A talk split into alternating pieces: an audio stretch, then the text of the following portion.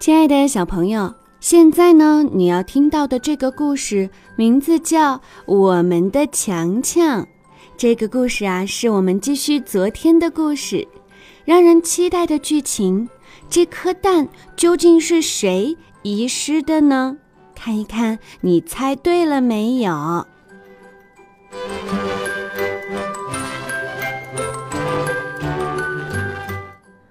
哇哦！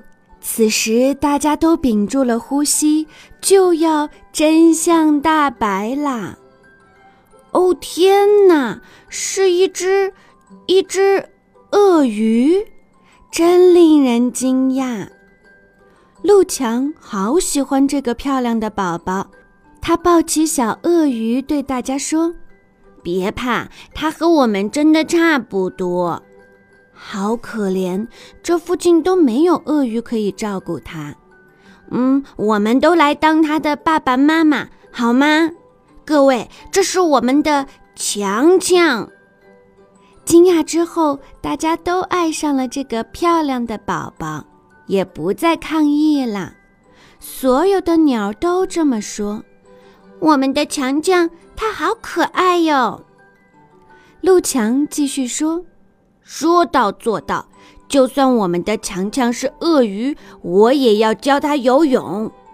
我也是，我要教他更聪明。我要教他跑步，我要教他抓鱼，我要教他飞得很高。我要教他唱歌，我教他吸花蜜。太棒了！有了我们的帮助，他一定能学会所有的本领。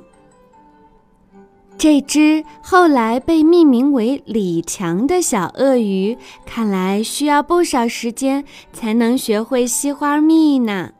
要模仿蜂鸟费强，真的好难哦。夜莺戴强教它唱歌也不容易。强强唱拉或发的音时，大家都分不出来。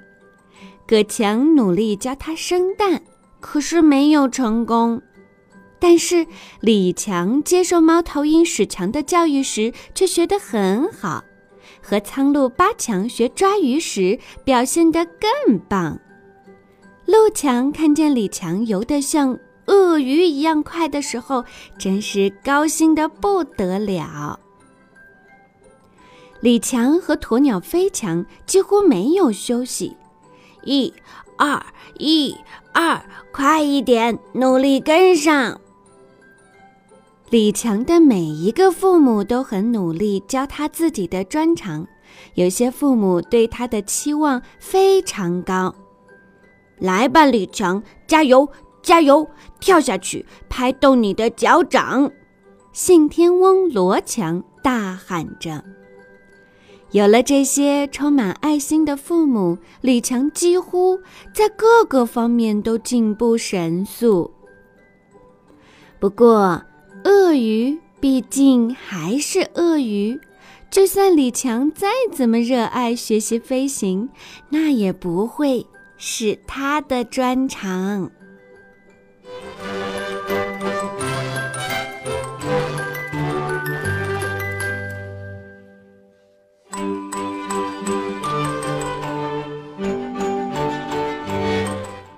亲爱的小朋友啊！这个故事呢，是写给我们孩子的绘本，更是写给爸爸妈妈的绘本。每一个家长都要深思一下，我们是不是也像强强的那群父母一样呢？